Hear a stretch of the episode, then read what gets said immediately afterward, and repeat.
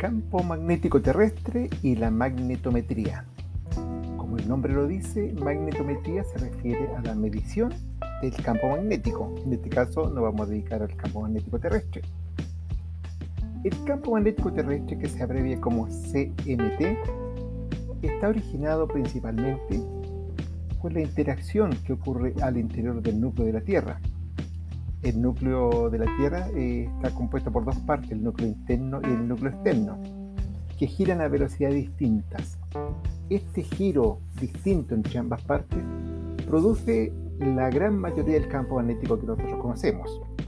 El resto del campo magnético está eh, proporcionado por el, eh, el, efecto solar y secundariamente por, el, por las rocas magnéticas que existen en la Tierra.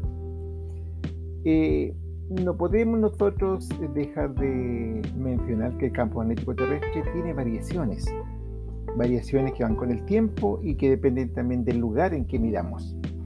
No así como el campo gravitatorio, que era más o menos constante dentro de toda la Tierra, el campo magnético varía, incluso llega a ser el doble en algunas zonas versus otras. Y también, de acuerdo al tiempo, va cambiando. Vale decir que si poníamos un magnetómetro, que es el instrumento que mide el campo magnético, lo ponemos en un lugar a medir, durante el día va a registrar cambios. Se producen cambios en el campo magnético. El campo magnético terrestre se caracteriza por tres elementos. Uno que es la inclinación, vale decir eh, qué tan inclinado está con respecto a la horizontal ese campo. La declinación, que vendría siendo la diferencia que hay entre el norte magnético y el norte geográfico, que están muy cercanos, pero hay un pequeño ángulo. Este ángulo se llama la declinación magnética. Y la otra, el otro componente del campo magnético viene siendo el valor mismo del campo. Entonces, para caracterizarlo, necesitamos hablar de estos tres elementos. La inclinación magnética, la declinación magnética y el valor o magnitud de, de dicho campo.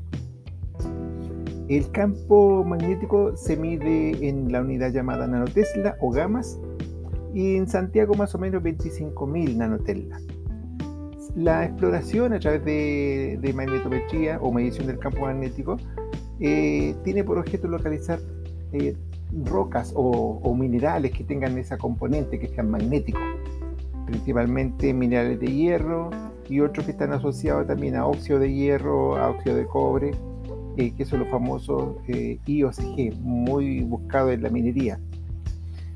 También en forma secundaria se puede utilizar para localizar algunos objetos metálicos enterrados y para estudiar también los sistemas de falla. Eh, son aplicaciones un poco más, no, tan principales. Si entramos a hablar de, los tipos de medición con campo magnético, del campo magnético, podríamos decir que hay diferentes plataformas. Se puede medir en forma terrestre, vale decir, con el instrumento montado en una mochila, se puede medir a través de poner estos instrumentos en un helicóptero o en un avión y también lo que se usa bastante hoy día eh, a través de los drones. Eh, la investigación científica eh, ocupa estos magnetómetros también en, en el mar, midiendo en barcos con estos instrumentos, alejados del barco, por supuesto, para que no produzcan interferencia y hay algunas mediciones que se hacen incluso dentro de los sondajes. Cuando se hace una perforación se puede medir dentro de los sondajes con estas técnicas. Eh, una última medición que se puede hacer del campo magnético terrestre es a través de los satélites, que no es tan precisa, pero sirve para conocer en algunas zonas cuánto vale dicho campo magnético.